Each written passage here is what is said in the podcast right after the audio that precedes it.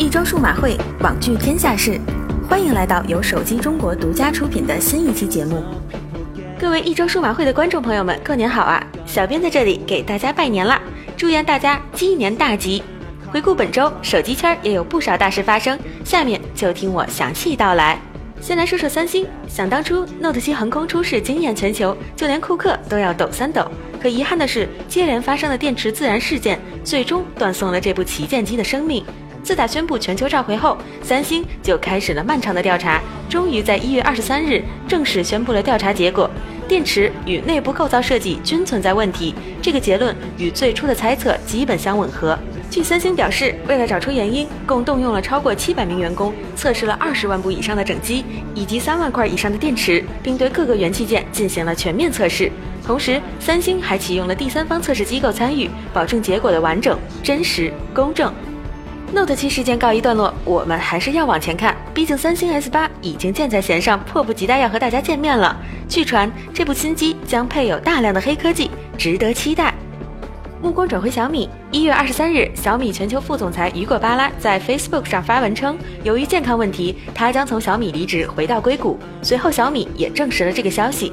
巴拉主要负责小米在国际市场的业务。他于二零一三年八月加入小米，在他的带领下，小米已经进入了全球二十多个国家。相信巴拉的离开会给小米造成不小的影响。据悉，巴拉离任后将由小米高级副总裁王翔接任。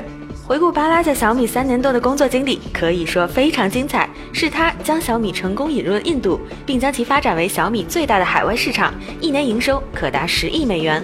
另外，小米与谷歌合作推出了 Android TV 电视盒子，在 CES 大会上获奖。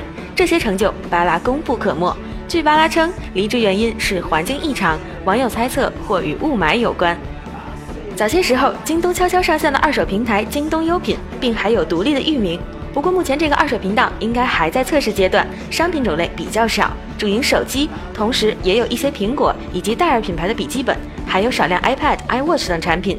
京东的这个动作被看作是正面对抗五八转转与闲鱼。据京东介绍，京东优品所售产品来自于京东配件库与一些已有的二手自营店，其中京东配件库就是客户七天无理由退回的但功能正常的商品，因外包装破损留存仓库未销售商品，原商品因质量问题产生退货后由厂商换新的商品。